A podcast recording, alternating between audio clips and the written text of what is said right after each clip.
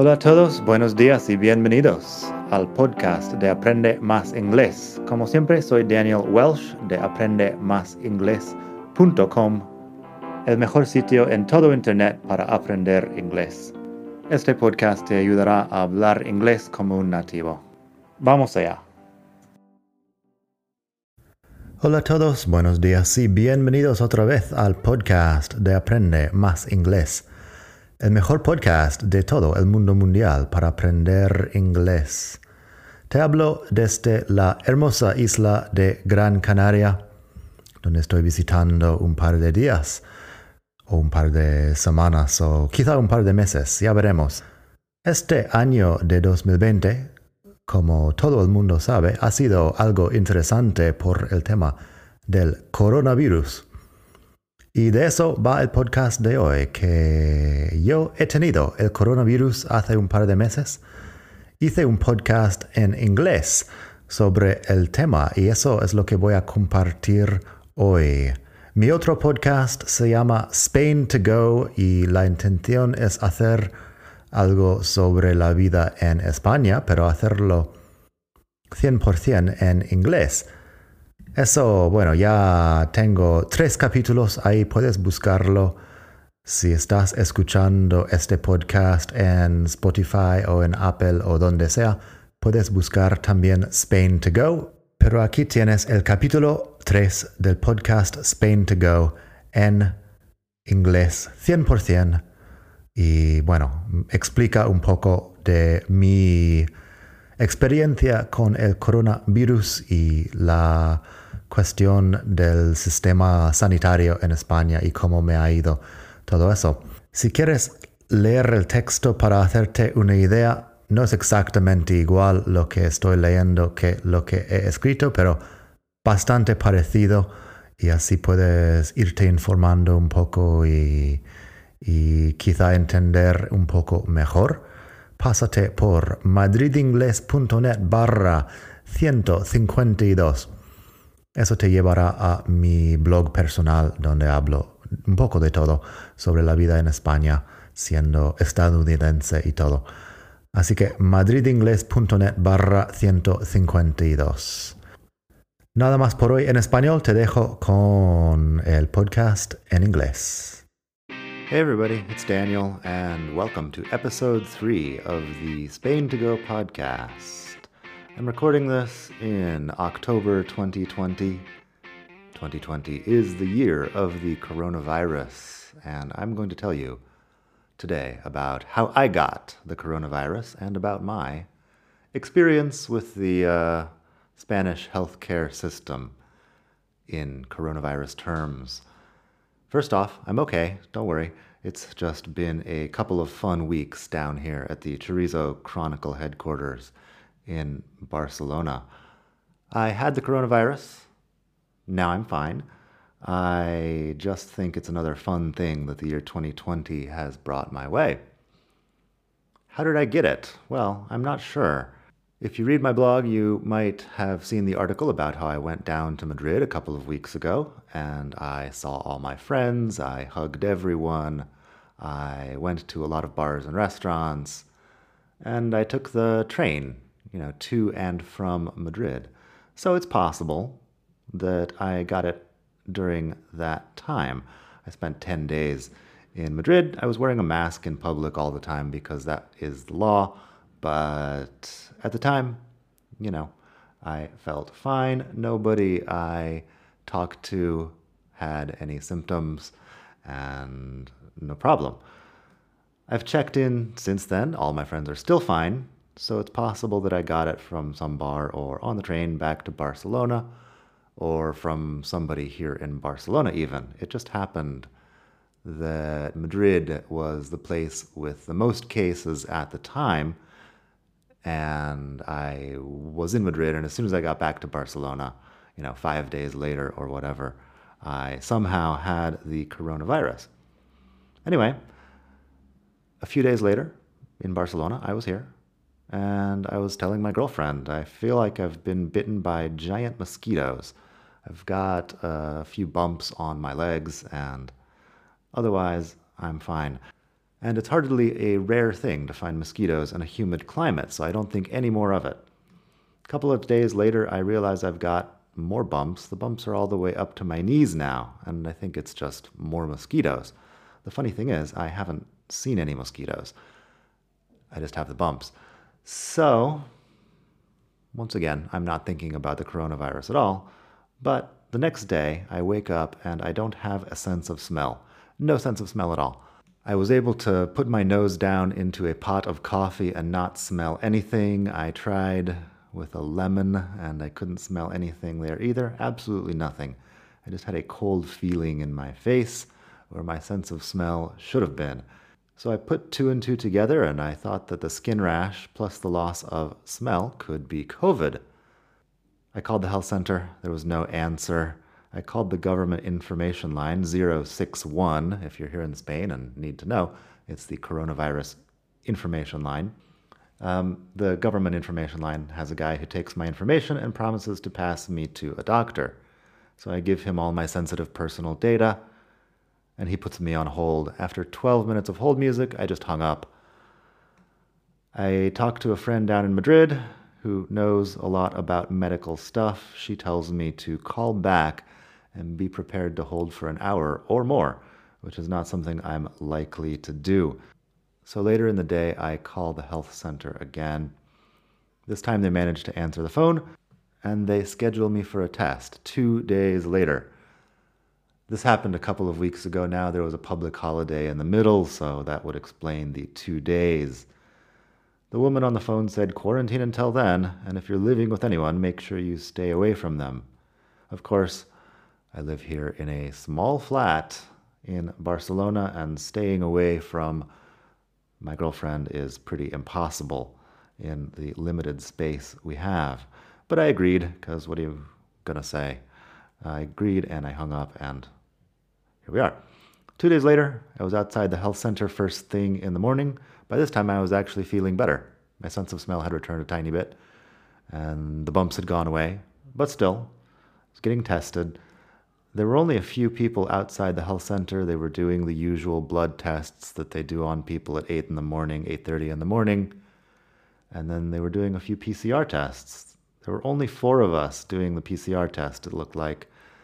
The woman in front of me in line was coughing like crazy, but then again, she was your typical older woman who looked like she had uh, about 58 years of a very hard life behind her.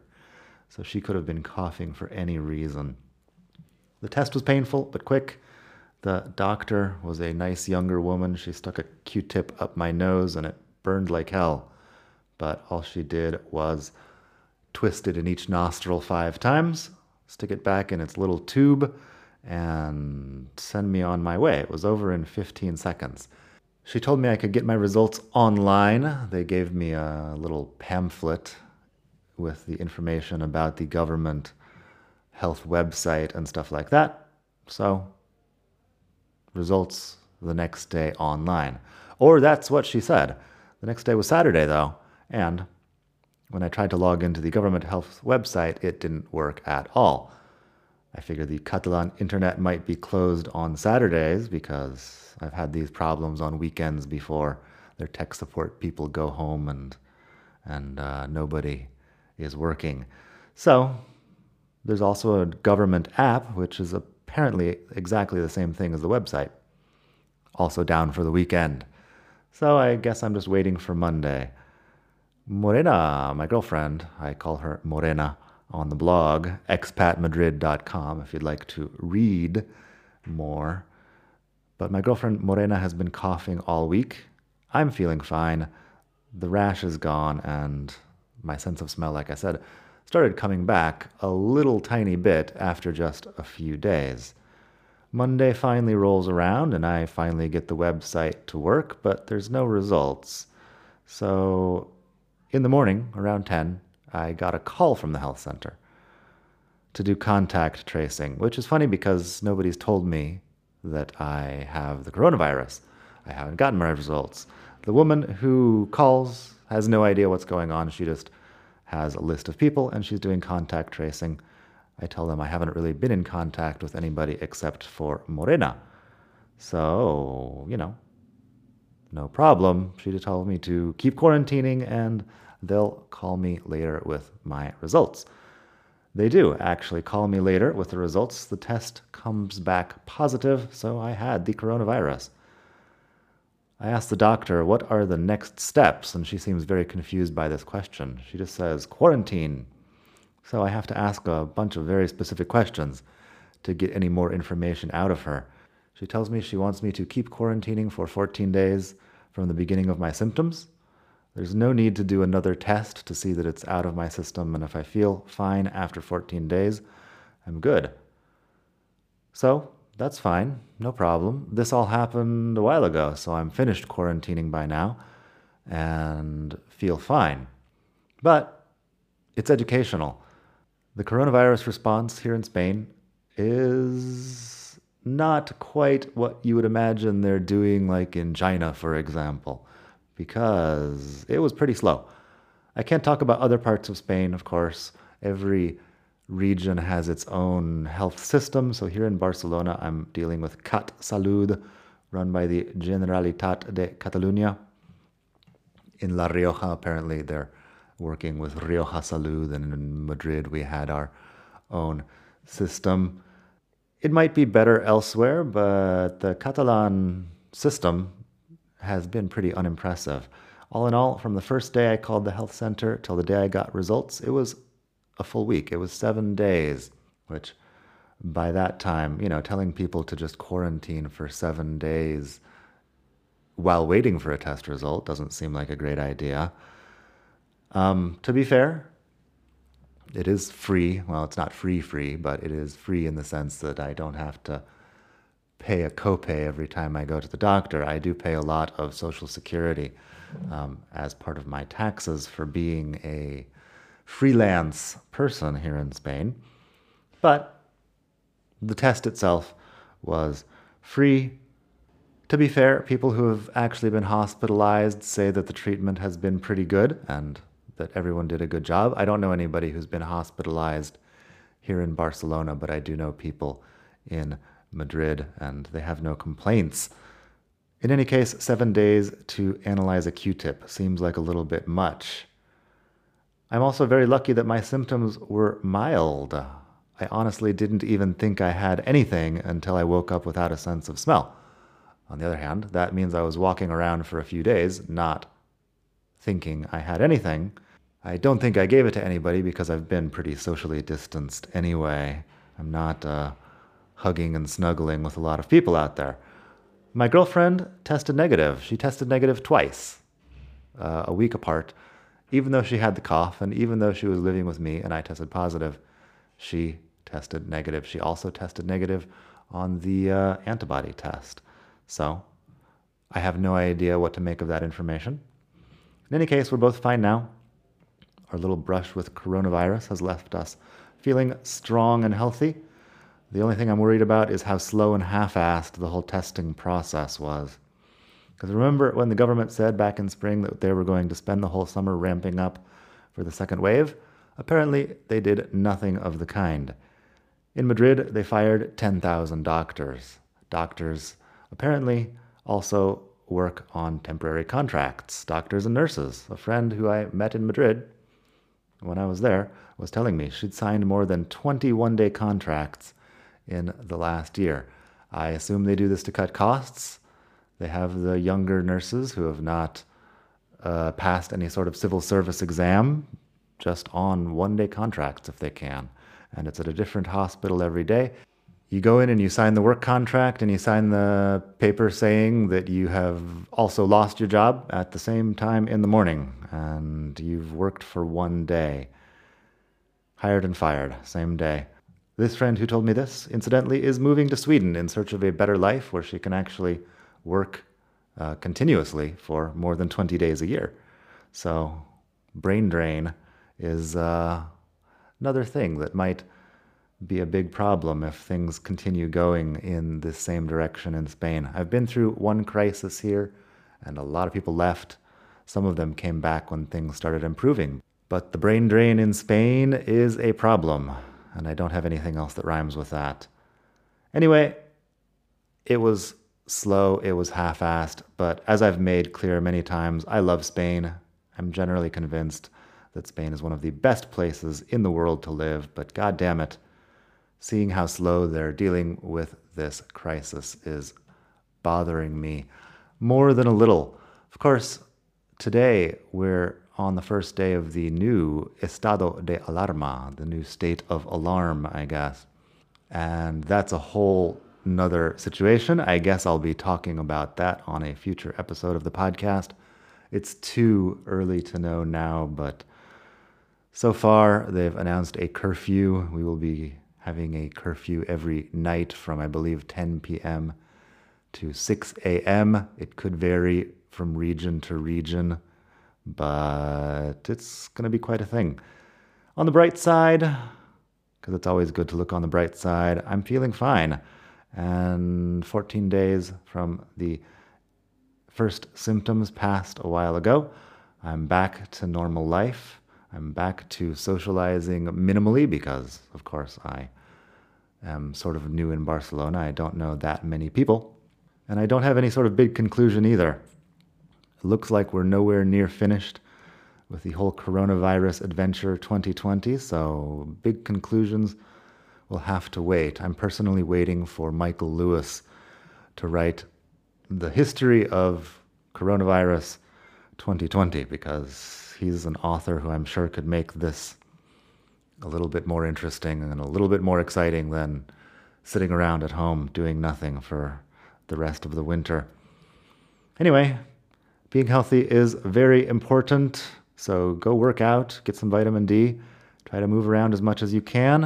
If you're working from home, do everything you can to get out and get some sunlight as well, because it's going to be very important for maintaining your health. Lifestyle diseases kill people every day, too. So, so far, this 2020 has not been the best year, but who knows? It has made me appreciate the small things a good meal, some reasonably priced wine and a walk in the sun are things we should never take for granted. Let's get outside and enjoy life while we still can. And that's about all for today. I hope you have a great day out there. I'm sorry about the serious tone of this podcast. Next time I'll try to tell some your mom jokes or something to lighten the mood. As always, if you want much more about Spain, go by expatmadrid.com. That's my blog. It's officially called The Chorizo Chronicles. Chorizo, as in the Spanish sausage.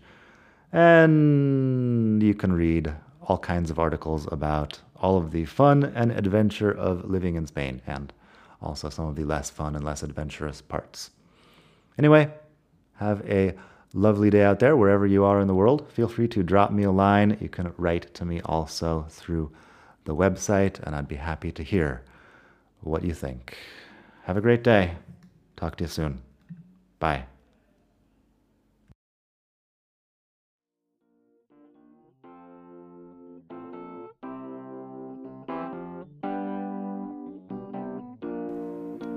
Gracias por escuchar. Como siempre puedes pasar por mi web aprendemasingles.com. Para mucho más tengo vocabulario, expresiones para hablar, phrasal verbs, gramática pronunciación y mucho más en la web.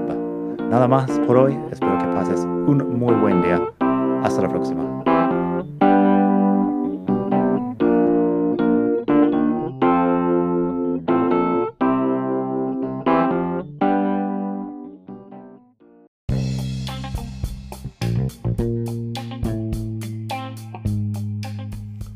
Hola de nuevo. Antes de terminar, quería pedirte un pequeño favor. Si te gusta este podcast, puedes suscribirte en Apple Podcasts o bien en Spotify.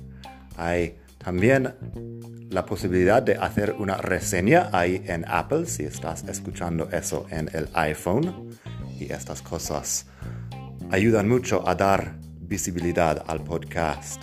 Si quieres ver más sitios donde escuchar, los tienes en madridingles.net barra podcast.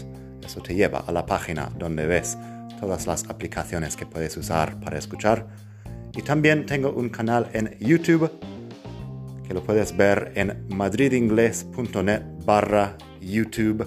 Eso te llevará directamente al canal donde puedes suscribirte y ver todos los vídeos que hago sobre muchos temas.